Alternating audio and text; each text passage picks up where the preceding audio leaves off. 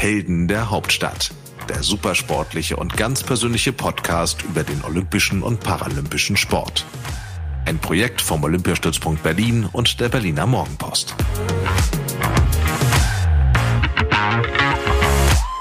Und damit hallo und herzlich willkommen zu einer neuen Folge Helden der Hauptstadt. Ich bin auch diese Woche wieder auf Kufen unterwegs und freue mich, Eishockey-Profi Matthias Niederberger hier zu begrüßen. Hallo Matthias. Hallo Inga. Ähm, kleine Info vorab, wir haben uns heute digital zusammengeschlossen hier. Ähm, die Corona-Zahlen steigen, Safety First. Deshalb, falls ihr nicht den gewohnten Ton, äh, die gewohnte Tonqualität hört wie sonst, wisst ihr Bescheid. Und äh, es, es sei uns verziehen, bitte. Gut, Matthias, bevor wir mit Peking und Co. loslegen, ähm, muss natürlich auch du dich ein bisschen vorstellen, wie wir das immer in unserem Podcast so machen. Und deshalb legen wir direkt los mit Matthias Niederberger in 60 Sekunden. Alter. 29. Sportart. Eishockey. Olympiateilnahmen. Noch keine, hoffentlich bald eine. Glücksbringer. Ähm, Habe ich keinen. Was darf in deiner Sporttasche nicht fehlen? Meine Kulturtäschchen. Welchen Sport würdest du machen, wenn du kein Eishockey-Profi geworden wärst? Fußball.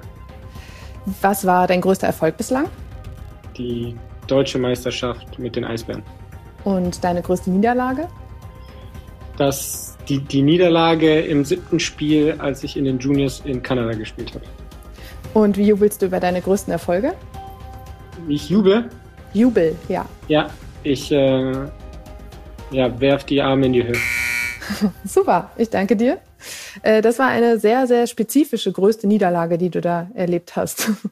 Ja, das war ähm, ja eine große Niederlage, weil das, äh, das ja, meine erst, mein erstes richtiges Finale äh, war auf einem ja, sehr kompetitiven Niveau in äh, Nordamerika und da haben wir mit 0,1 Sekunde haben wir es dann im siebten Spiel nicht in die Overtime geschafft, sondern haben dann äh, verloren. Die Schiedsrichter sind äh, damals sogar äh, noch zum Videobeweis gegangen und haben dann das Tor gegeben und es war wirklich, äh, es ging um Millimeter und das hat richtig viel getan. Das kann ich mir vorstellen. Das ist, klingt sehr bitter. Ähm, dein größter Erfolg, den hast du gerade auch angesprochen, die Meisterschaft mit den Eisbären. Ähm, da wollen wir gleich nochmal äh, drauf eingehen. Du bist Profi der Eisbären Berlin und auch Nationalspieler und deshalb bist du ja auch heute hier. Aber bevor wir damit anfangen, ähm, würde ich echt gerne wissen, ähm, du kommst aus einer unwahrscheinlich begeisterten Eishockey-Familie. Ja, dein Vater ist ehemaliger Nationalspieler, dein Bruder spielt auch ähm, in, der, in der DL, glaube ich, ne? Genau, der spielt in Krefeld. Genau. Ähm, war das da irgendwie von vornherein vorprogrammiert, dass du Eishockey-Profi wirst? Mm, ich würde eher sagen, so halb, weil ähm, wir als Kinder verschiedenste Sportarten gemacht haben und eigentlich auch an, äh, an Fußball und Co. Spaß gefunden haben. Wir waren auf jeden Fall ziemlich äh, ja, wilde Jungs. Wir waren äh, drei, drei Brüder. Und genau, zwei sind dann weiter beim Eishockey geblieben. Irgendwann in, in der Jugend hat sich dann das so herauskristallisiert, dass es vielleicht doch in diese Richtung gehen könnte. Und ähm, dann war das Interesse wurde halt immer größer. Und dann bin ich beim äh, Eishockey geblieben, zum Glück. Aber Fußball war in der Jugend auch ein Ding? Fußball war ein, war ein großes Ding, vor allem weil unsere ganzen äh, Klassenkameraden oder wir, wir, viele Freunde hatten und wir haben in, in so einem Lokalsportverein Fußball gespielt und das auch gar nicht so übel. Deswegen musste man dann äh, das irgendwann schweren Herzens äh, aufgeben ich, ich finde das immer ganz interessant, wenn man mit Profisportlern spricht und sie dann sagen irgendwie, ja, ich bin jetzt Eishockey-Profi, aber auch in anderen Sportarten lief es gar nicht so schlecht. Dann muss man ja eigentlich irgendwie so eine sportliche Veranlagung haben, oder? Dann ist es gar nicht immer unbedingt die spezifische Sportart, in der man gut sein muss, oder? Ja, also ich, ich, ich glaube, man muss so schon sportlich sein oder, oder einen bestimmten Bewegungsdrang haben, dass man dann sehr spezielle Skills für den, äh, für den Sport oder für den eigentlichen Sport haben muss, ist ja irgendwie auch klar. Aber ich glaube, die meisten guten Sportler sind eigentlich auch ziemlich gute Allrounder. Ja, das, äh, die Erfahrung habe ich auch gemacht. So beim Handball zum Beispiel hatte ich auch zwei, drei Profis, die meinten, ja, ich musste mich da mit 16 entscheiden, ob ich nicht doch Fußball machen möchte oder doch Handball. Also es scheint da eine gute Veranlagung zu sein. Ähm, bei dir ist es jetzt Eishockey geworden, du hast gerade gesagt, zum Glück. Äh, wolltest du denn auch schon immer Torhüter werden? Das haben wir jetzt gerade gar nicht gesagt, dass du Torhüter bist bei den Eisbären und im Nationalteam, aber war es immer schon deine Wunschposition? Ähm, ja, eigentlich eher nicht, weil ich als Kind äh, als Spieler angefangen habe und das hat mir auch sehr gut gefallen. Ich weiß noch, dass wir zum Beispiel zu Hause und äh, und auch als wir auf der Straße gespielt haben, hatten wir so, eine, so einen Teil der Torwart-Ausrüstung und ich bin dann irgendwie in meinem Tor gelandet und habe dann irgendwann, als mein Torwart gefehlt hat, die, die Chance ergriffen und das hat mir dann so viel Spaß gemacht, da habe ich erst so richtig äh, gemerkt, dass es, dass es mir eigentlich einen Riesenspaß macht. Und dann bin ich nach und nach da so reingerutscht.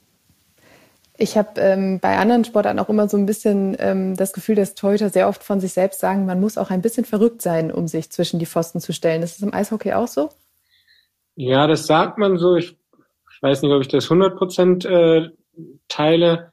Ähm, ich, man merkt dann schon später, dass es, dass es doch ein, zum Teil ein Einzelsport in der Mannschaftssportart ist. Ähm, aber man kriegt so ein bisschen äh, das Gute von beidem. Irgendwie, man, man ist schon ein bisschen auf sich selbst äh, gestellt. Auf der anderen Seite kann man das in einem Teamsport vereinbaren. Das, das liegt, liegt mir wahrscheinlich.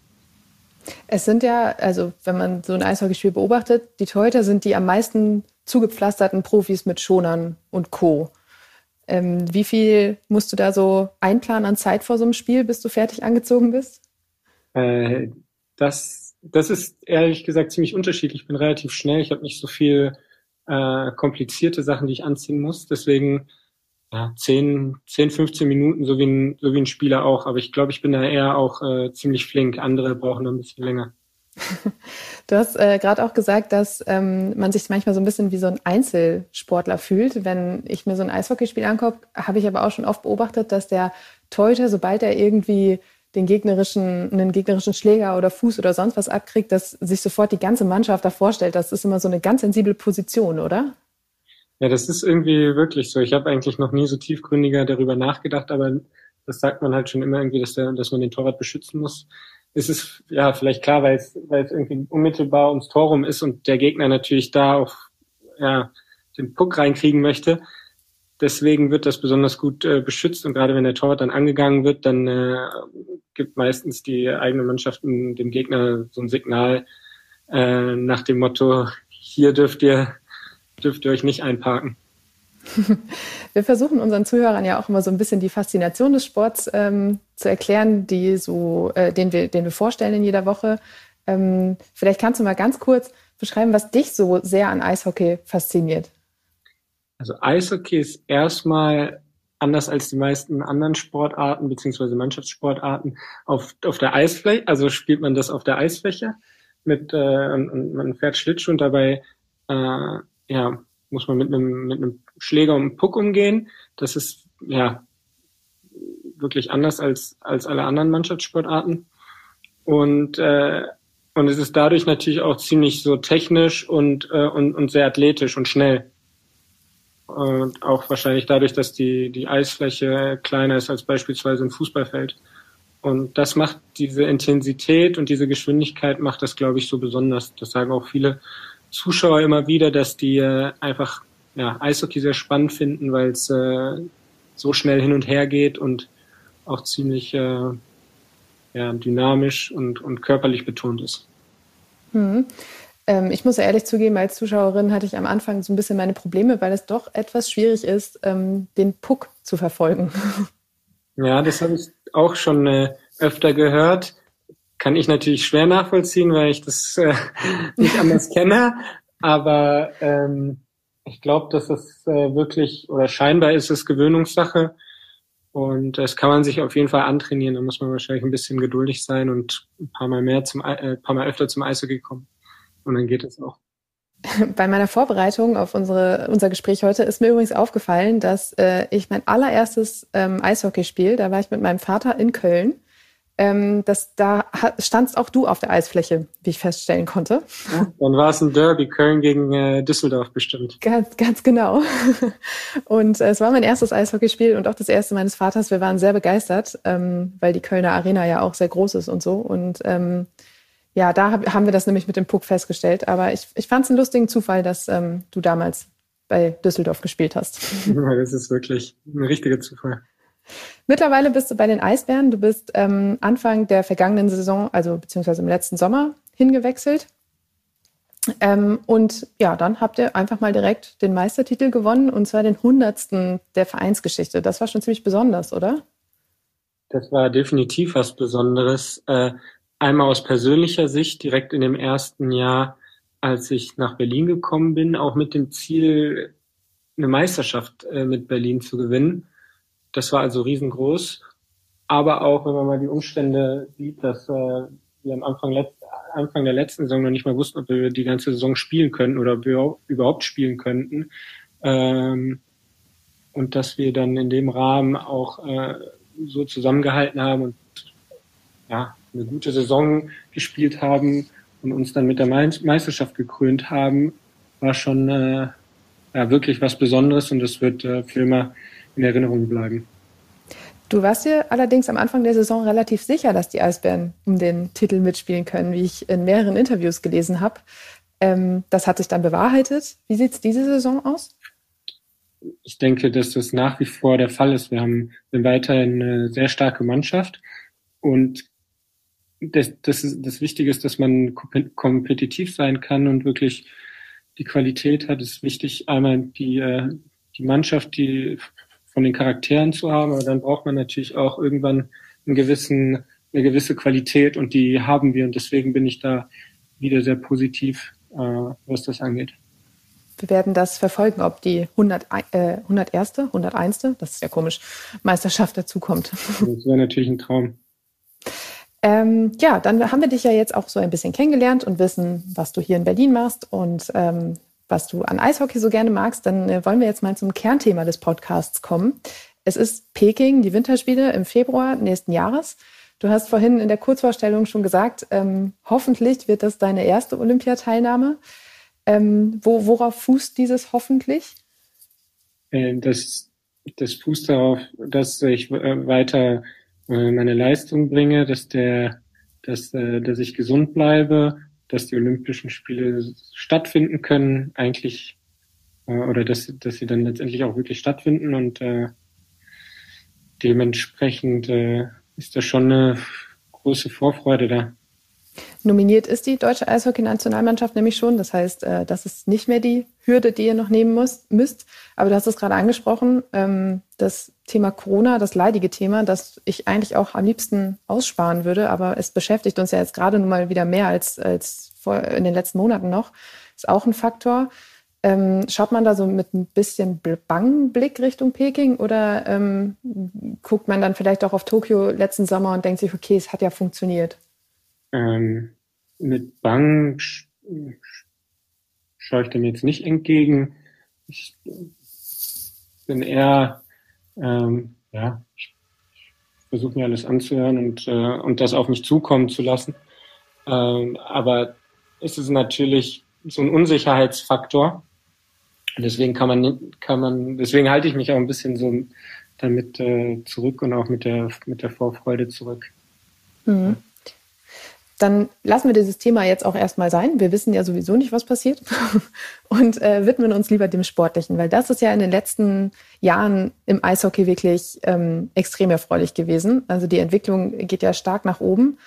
Äh, angefangen hat das alles mit dem mit der Silbermedaille 2018 in Pyongyang. Ähm, damals warst du noch nicht dabei. Ähm, kannst du dich dann noch erinnern, wie du das ähm, Finale verfolgt hast? Ja, ich war in Düsseldorf zu Hause und habe morgens den, den, äh, den Fernseher angemacht, wie jeder andere auch. Und ähm, da ging ja so ein, so ein richtiger Hype durch Deutschland, äh, dass dann doch das ziemlich stark verfolgt wurde.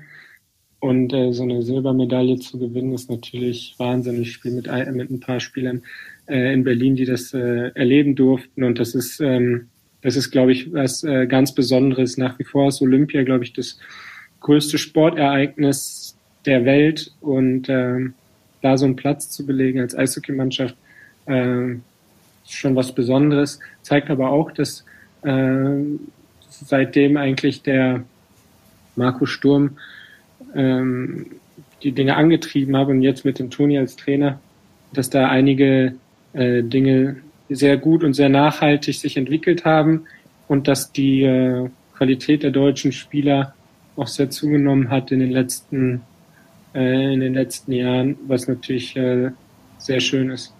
Hm, Marco Sturm war damals äh, der Bundestrainer und ähm, ich hatte noch so ein bisschen so das Gefühl, also es saßen ja wirklich Millionen vor dem Fernseher, es ging ja ein regelrechter Eishockey-Hype plötzlich durch Deutschland, wie du gerade auch schon gesagt hast. Vergoldet sowas, so, so, so eine, ja, so, so seine Aufbruchsstimmung noch ein bisschen diese Silbermedaille? Ja, denke ich schon, weil das Eishockey nochmal so ein bisschen mehr in den Fokus gerückt hat.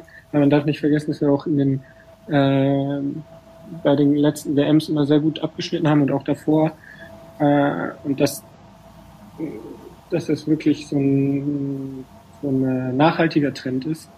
Und wenn man mal sieht, was, äh, wie viele gute Spieler wir haben in Deutschland, aber auch äh, junge Spieler und, und auch gestandene Spieler in, in Nordamerika, in der, in der NHL, dann, äh, dann weiß man auch, dass das irgendwie kein Zufall war.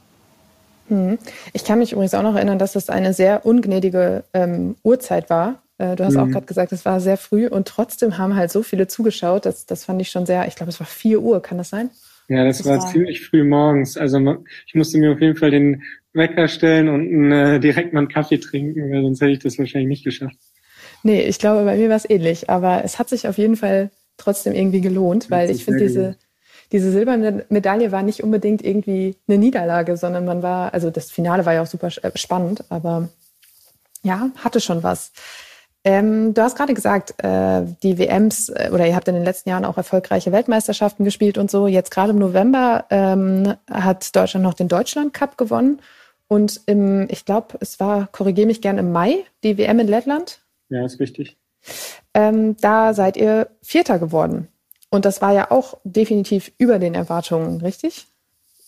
Ja, doch, insgesamt schon. Aber wir wissen, äh, wir, wir waren schon sehr selbst, selbstbewusst und haben das Selbstvertrauen der Trainer und das, der ganze Staff gibt uns auch das Gefühl, ähm, dass wir was erreichen können, dass wir uns nicht verstecken müssen und dass jetzt schon seit Jahren das da entwickelt sich auch ein bestimmtes Selbstvertrauen und äh, das, das hat sich dann auch mit guter Leistung bewahrheitet und auch mit dem vierten Platz und äh, das, deswegen wir haben uns nicht irgendwie als Außenseiter gefühlt, äh, ganz im Gegenteil, wir, wir wussten von Anfang an, dass wir richtig gut mitspielen können und einige äh, Mannschaften auch do dominieren können. Ja, zum Beispiel ähm, Kanada, gegen die man das nicht unbedingt erwartet hätte, aber da habt ihr das erste Mal seit 25 Jahren bei einer WM ähm, gegen gewonnen und das ist ja auch nun mal echt ein absolutes Top-Team.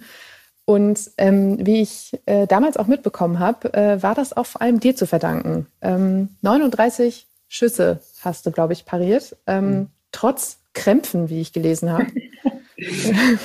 du musst lachen. Ja, ja, das waren äh, das war ein Wahnsinnsspiel von, von allen, weil die, äh, die Kanadier haben richtig gedrückt. Also die haben, die wollten unbedingt. Ne? Die haben, äh, die hatten auch nicht so einen super Start ins Turnier und äh, haben sich aber dann äh, deutlich gesteigert. Äh, und gegen uns haben sie schon wirklich ähm, alles gegeben und wir konnten, äh, konnten da, da hinten eine richtige äh, Mauer aufbauen und äh, haben mit äh, mit, mit allen, die auf dem Eis standen, verteidigt ohne Ende. Das hilft dann dem Torwart natürlich auch. Ich, ich denke, ich hatte auch einen ziemlich guten Tag. Und äh, ja, irgendwann mal hatte ich so ein bisschen mit Krämpfen äh, zu kämpfen. Ähm, ja, weil es in der Halle einfach wahnsinnig warm war. Und äh, man verliert dann schon einiges an Flüssigkeit während so einem Spiel. Ähm, du, du, sagst gerade einen ganz guten Tag, das ist ja auch äh, noch, noch fast ein bisschen bescheiden. Ähm, und jetzt müssen wir auf jeden Fall schneiden, weil ich gerade vergessen habe, was ich sagen wollte. Oh, was hast du gerade nochmal gesagt? Krämpfe, Wärme und davor? Ja, es war warm und wir haben mit allen verteidigt und Kanada hat äh, alles reingeworfen. Die, genau dieses Spiel gegen Kanada hatte ja auch einen neuen Spitznamen beschert. Und zwar Krake von Riga. Ja, richtig. Ist das, ist das schmeichelhaft? Irgendwie schon. okay. Ja, ähm, als, äh, als Anlehnung, dass ich irgendwie so viele Arme habe und alles gehalten habe oder so, glaube ich. Ne? Ich habe auch lustigerweise äh, erst vor ein paar Tagen ein Geschenk gekriegt, so eine selbst gehäkelte Krake. als, als so Weihnachtsgeschenk von einem Fan. Das fand ich, äh, fand ich sehr, sehr nett. Äh, und ja, da musste ich schon ein bisschen, äh, musste ich schon ein bisschen schmunzeln. Und finde ich eigentlich, äh, kann ich sehr gut mitleben. Vor allem, wenn es äh, wenn's so positiv äh, konnotiert ist. Du, du hast vorhin gesagt, ähm, in der Kursvorstellung, du hast keinen Glücksbringer. Vielleicht wird dir ja jetzt sogar sowas wie ein Glücksbringer. Das, das, könnte schon sein. Allerdings sieht das so aus, als könnte, als wäre es eher für den Weihnachtsbaum. Deswegen, das oh. ist äh, so ein, eher zum Aufhängen. Aber wer weiß, vielleicht. Eine gute Idee. Außerdem passt die dann auch auf jeden Fall ins Gepäck für Peking und nimmt nicht so viel Platz weg. Das stimmt auch wieder. Ähm, ja, Krake von Riga. Du hast gerade gesagt, in Anlehnung daran, dass du so viele Arme hast oder beziehungsweise, dass du unglaublich ähm, schnell und beweglich bist, was, was dein Torwartspiel angeht. Das ist das, was ich sehr, sehr häufig auch über dich gelesen habe. Du hast Reflexe, die nicht so ganz so viele Torhüter in der DEL haben. Ähm, wie, wie trainiert man sowas? Puh, also ich glaube, ich hatte schon immer so eine ziemlich gute athletische Veranlagung und ich trainiere halt sehr, sehr hart und fleißig. Und irgendwie hat sich das so entwickelt. Ich bin jetzt auch nicht der allergrößte Torwart, deswegen muss ich, habe ich wahrscheinlich schon ein größeres Bewegungspensum als einige ähm, andere Torhüter.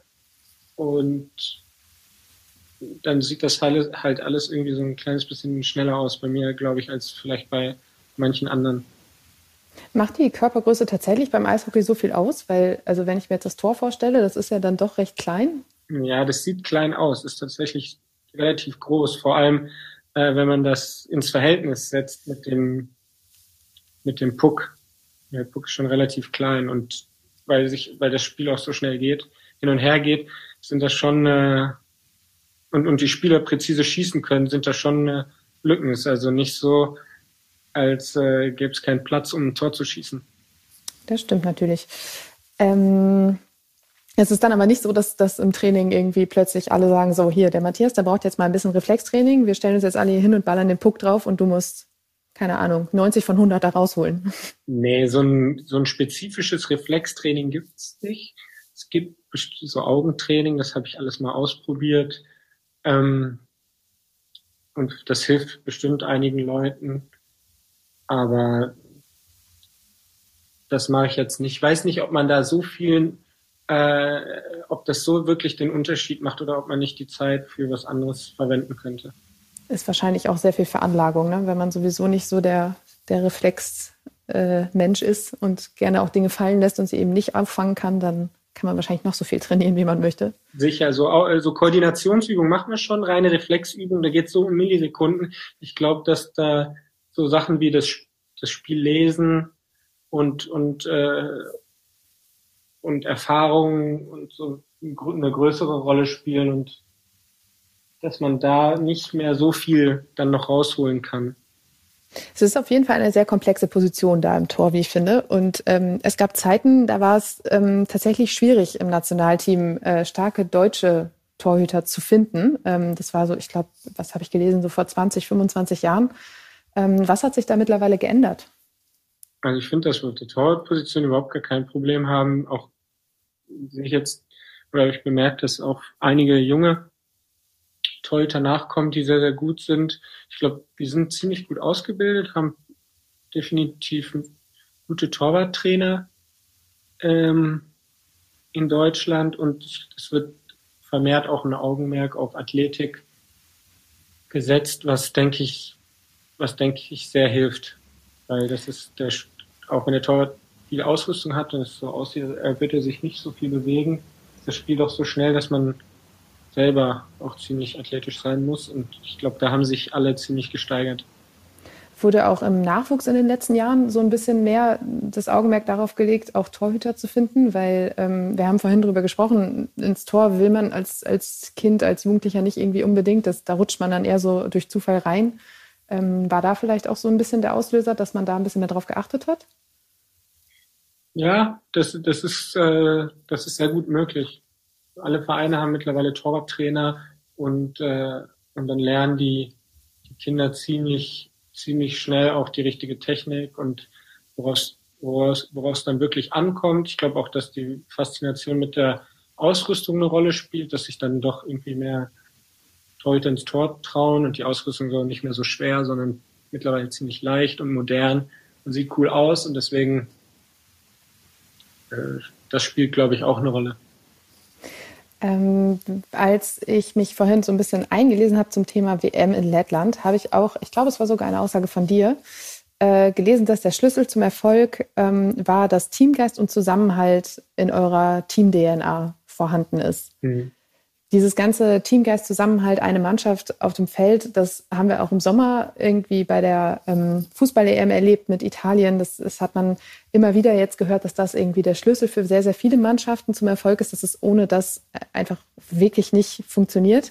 Ähm, hast du das Gefühl, dass das jetzt auch immer noch so ist, obwohl man sich als Nationalmannschaft gar nicht so häufig sieht?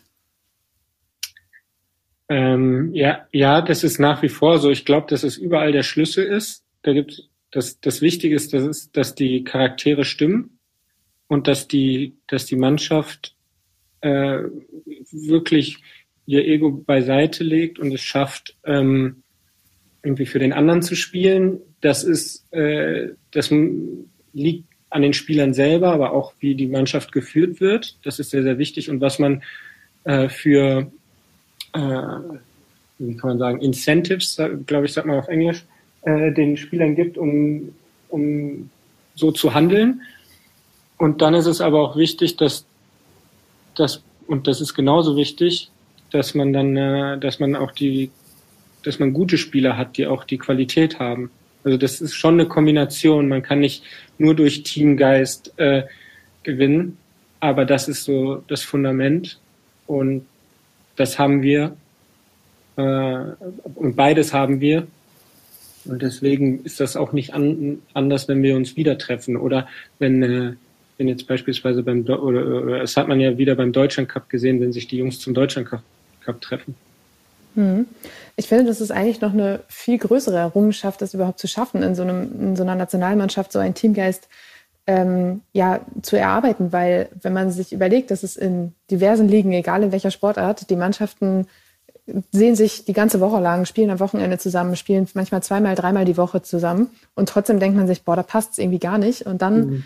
kommt so ein Nationalteam zusammen und man denkt sich so, wow, das ist eine Einheit. Das ist, finde ich, fast schon eine größere Errungenschaft als ähm, manch, manch Erfolge oder Siege dann. Mhm, ja, das stimmt. Das ist schon, das ist schon faszinierend. Vielleicht spielt da natürlich auch eine Rolle, dass, dass man dann für sein eigenes Land spielt und dann ein gewisser Stolz äh, dazu, dazu, dazu kommt. Aber das ist tatsächlich so, dass, äh, dass, das, ähm, dass man da ziemlich schnell als, äh, als Mannschaft zusammenwachsen muss. Und äh, ja, das ist, das ist ein Prozess, der, der geht dann sofort los, wenn man sich eigentlich trifft am ersten Tag. Und äh, das ist äh, sehr spannend zu sehen. Ich finde find das auch immer wieder spannend. Es hängt vielleicht auch ein bisschen damit zusammen, dass äh, wenn man sich als Nationalmannschaft trifft, meistens ein großes äh, Event bevorsteht, wie jetzt Peking und die Olympischen Winterspiele. Ähm, wir haben vorhin darüber gesprochen, der, das deutsche Eishockey ist im Aufschwung. Ähm, Olympia 2018 war unglaublich stark. Der WM-Auftritt, insgesamt die Entwicklung stimmt. Jetzt sind die Erwartungen für 2022 Peking natürlich echt höher als ähm, damals, als die Mannschaft nach Südkorea gereist ist. Mhm. Spielt das auch eine Rolle so im Team? Unterhaltet ihr euch darüber? Ähm, ich glaube, die, die internen äh, Erwartungen spielen die größte Rolle. Man weiß das im Hinterkopf, darf das natürlich nicht so an sich, an sich ranlassen, weil das Wichtigste ist eigentlich, dass man die Ziele erreicht, die man sich selber oder als Mannschaft setzt. Ähm, da, auf der anderen Seite dürfen wir auch, äh, wie ich das auch schon vorher erwähnt habe, selbstbewusst sein, weil wir wirklich eine sehr, sehr gute Spieler haben und sehr, sehr gut gecoacht sind. Und deswegen ist es auch nicht, nicht verkehrt, gewisse Erwartungen an sich zu haben. So, so ein Überraschungserfolg wie 2018 ist dann manchmal wahrscheinlich auch so Fluch und Segen zugleich. Einerseits so ein wahnsinniger Aufschwung und ähm, Hype um, um die Sportart und andererseits dann aber weiß man, okay, beim nächsten Turnier starten wir jetzt nicht mehr unbedingt als Underdog oder als die Mannschaft, die ähm, von der vielleicht nicht so wahnsinnig viel erwartet wird. Ja, stimmt. Vor allem die, die gegnerischen Mannschaften haben einen wahrscheinlich dann noch ein bisschen mehr auf dem Schirm. Vielleicht. Kanada auf jeden Fall, würde ich sagen. Ähm, in Peking sind aber auch dann, das war, glaube ich, ich bin mir gerade nicht sicher, bei der WM was anderes, aber in Peking sind auch die ähm, Stars aus der NHL wieder dabei. Ja. Ähm, wie zum Beispiel Leon Dreiseitel, der da auch gefühlt alles im Grund und Boden fährt. Ähm, was macht das aus? Das macht schon nochmal was aus. Ich glaube, dass insgesamt die, dann die, die Qualität nochmal steigt und die ist noch alles noch mal enger und noch mal besser wird. Deswegen, das wird, denke ich, für den Zuschauer äh, wird das ein Genuss. das ist ein schönes Versprechen. Ähm, NHL ist für die Zuhörer, die vielleicht nicht so bewandert sind, die ähm, ja eigentlich weltbeste Eishockeyliga ähm, aus Nordamerika. Und das ist ja so gefühlt eigentlich das Ziel jedes, jeden, jedes Eishockey-Profis, oder? Ja, ja, definitiv. Das ist die Liga, die äh, ja am meisten verfolgt wird, die auch am besten bezahlt ist. Äh, und deswegen ist das eigentlich der Traum eines jedes Eishockeyspielers. Warum eigentlich? Schon, es gibt aber immer, die, die anderen Ligen werden halt auch besser. Es gibt auch äh, äh, beispielsweise die russische Liga, die sehr interessant ist und äh, das, das verdichtet sich halt alles. Ich kann mir auch vorstellen, dass so ein, dass, dass sich der, dass sich der Trend auch in, was weiß ich, in zehn Jahren in, in irgendeine andere Richtung bewegt. Dass es vielleicht eher irgendwann wie beim Fußball ist, dass es ein paar Ligen gibt, die, äh, die auf, auf dem Top-Niveau sind. Hm. Ähm, bei, bei dir hat das mit der NHL nicht funktioniert. Ähm, träumst du, äh, träumst du nicht, ähm, trauerst du dem noch ein bisschen nach? Äh, Nee, ich traue dem nicht nach. Ich glaube, ich, mich hat sehr gut erwischt. Äh, ich hätte sehr, sehr gern, äh, oder ich bin nach, nach wie vor wäre ich neugierig, äh, mich dort mal zu messen. Aber ich bin äh, sehr zufrieden, auch wie es für mich in meiner Laufbahn, Karriere gelaufen ist und wie es auch weiterhin läuft und die, die Ziele, die ich noch, äh, die ich auch noch habe. Die, die da wären? Die weiter Meisterschaften einzusammeln. Natürlich ist Olympia ein äh, ganz, ganz großes Ziel. Das klingt doch auf jeden Fall gut. Und äh, wie wir gerade vorhin schon gehört haben, ist es mit den Eisbären ja auch gar nicht so unwahrscheinlich, dass bald der nächste Titel folgen könnte. Ähm, ja, Matthias, ich danke dir. Das war ein super interessantes Gespräch. Ähm, äh, Eishockey wird auch in Peking auf jeden Fall ganz oben auf, dem, auf meinem TV-Plan stehen und ich hoffe auch bei unseren Zuhörern. Und ähm, ich wünsche dir ganz viel Erfolg, dass du bis dahin gesund und unverletzt bleibst und eine entscheidende Rolle spielen kannst, wenn ihr dort antretet. Und ja, ich danke dir für das Gespräch und ähm, verabschiede unsere Zuhörer und sage bis nächste Woche.